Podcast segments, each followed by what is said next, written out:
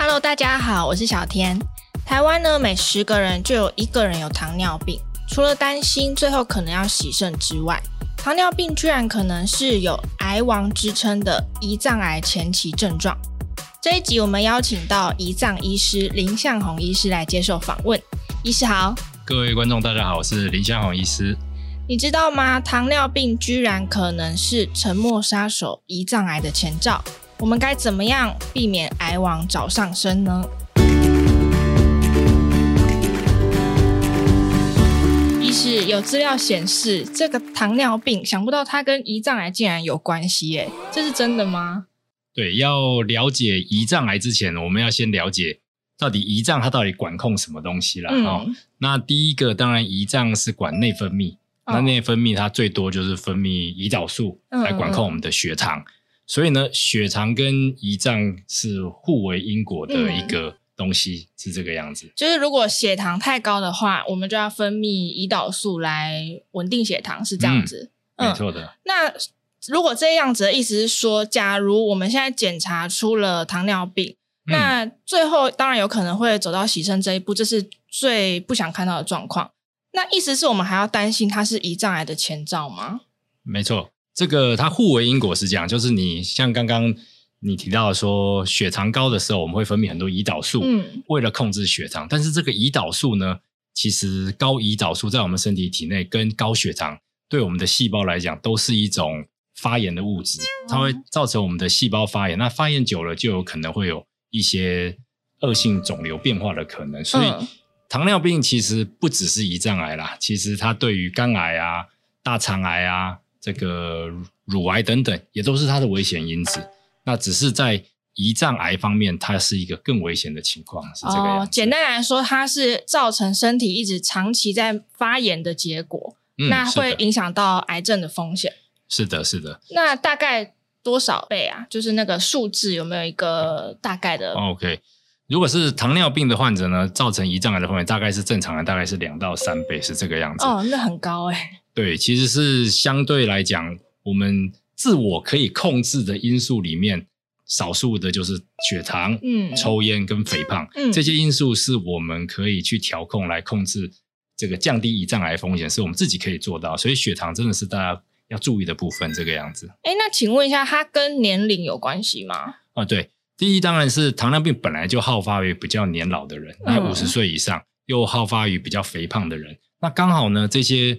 风险族群又跟胰脏癌的风险族群是重叠的哦，oh. 是重叠的。所以你如果五十岁以上突然间得到糖尿病，而且发觉哎家人里面都没有糖尿病，只有你有的时候，嗯、这个时候你就要很小心，其实是你的胰脏出问题，或者是你得到糖尿病，然后体重却一直下降，有可能你的糖尿病是因为胰脏里面有肿瘤所造成的。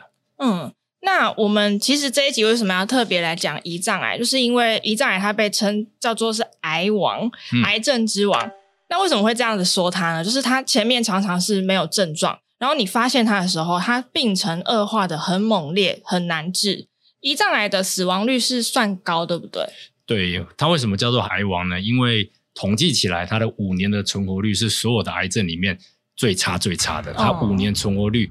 只有百分之八左右，而且是经过了这三四十年来各种各式样的努力，不管是想要尝试早一点找出它，或是尝试治疗的方式，发觉从我们大概三四年也是百分之三到四，到现在也大概百分之八到十左右的五年存活率，所以它才会成为癌王是这个样子。它其实算是相对棘手的癌症。那我们是真的没有蛛丝马迹可以早期发现吗？嗯，其实是有的啦。那不过，先给大家一个数据啦，就是说，早期的胰脏癌里面，还是七成的患者是意外发现而没有症状的。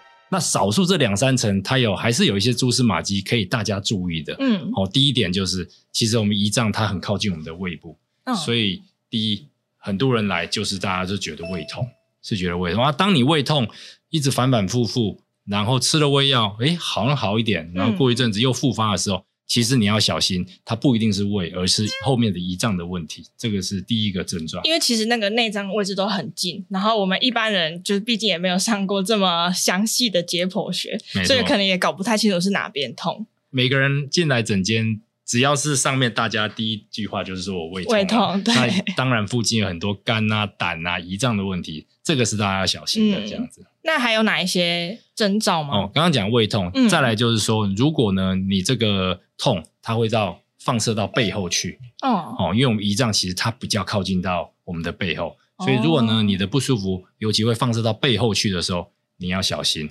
再来的话，黄疸哦，嗯，如果你突然间脸色变黄。或者是人家说，哎，你怎么眼睛黄黄的？或者是你发现你的小便颜色也变深的时候，其实这个也是一个，因为我们的肝胆胰是一体的，胆胰是一体的，所以胰脏会影影响到黄疸，嗯，所以这个是第二个比较常见的症状。黄疸我们一般都会想说，哦，可能是太晚睡，肝不好，所以原来跟胰脏也是有可能有关系。嗯，没错的，尤其是比较，如果你的黄疸是。没有什么不舒服或者是疼痛的黄疸，嗯，这种我们叫无痛性黄疸，其实更要小心。比那种你啊觉得肚子很痛要黄疸，其实那大部分是胆囊发炎的情况。哦，所以如果你又不会痛，然后又黄疸的时候，这个时候要更加小心的哦。嗯，那以上呢，就是医师提醒大家要小心的前兆。嗯，那胰脏癌其实带走很多名人，它离我们并不远哦，因为胰脏癌跟常见的糖尿病是互为因果的。所以有长期血糖问题的人一定要注意。如果喜欢我们这一集的早安健康 Podcast，记得订阅我们，然后留下你的五星好评。还有其他想听的内容，也可以留言告诉我们哟。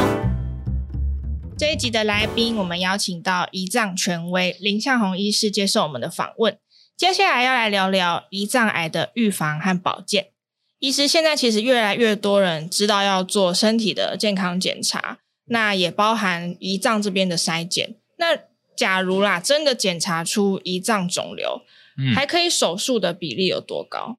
它有几个困境，因为它早期是没有症状的，嗯，所以说我们现在还是发现。大约诊断的时候，可以还可以手术的比例大概只有两成不到啦，有八成的情况它是无法手术的。哦，而且这两成的里面呢，大概也只有两到三趴，其实还是位于肿瘤是小于两公分的情况。嗯，哦，就算可以手术，其实肿瘤发现的时候，发现它都有一定的大小。那为什么会这样呢？大部分都是因为胰脏它产生肿瘤的时候，并没有一个很明显的一个症状会让你联想到。你是一个胰脏出问题，所以大部分等到你有疼痛了，或者是有体重开始下降了，嗯、或者是已经检查了一轮，发现你胃镜、大肠镜、其他器官都检查过，发现都没有异常的时候，最后一步可能才会发现这个情况。那如果说我现在就是要检查胰脏的问题，我们通常会透过哪一些管道或方式？OK，那一般大家最常做的这个健康检查里面呢，就是腹部超音波是。最常大家做的一个检查，嗯，哦，那是腹部超音波针对胰脏，其实还有蛮多的一些困难处。腹部超音波非常怕空气啦，哦，哦，那我们的胰脏的前方刚好有胃的空气，哦，有肠子的空气，它会把它的遮蔽住，尤其是胰脏的头部跟胰脏尾部的地方，很容易被空气遮蔽住。那偏偏这两个地方又是胰脏癌好发的地方，嗯，所以一般的超音波要用超音波来筛检胰脏。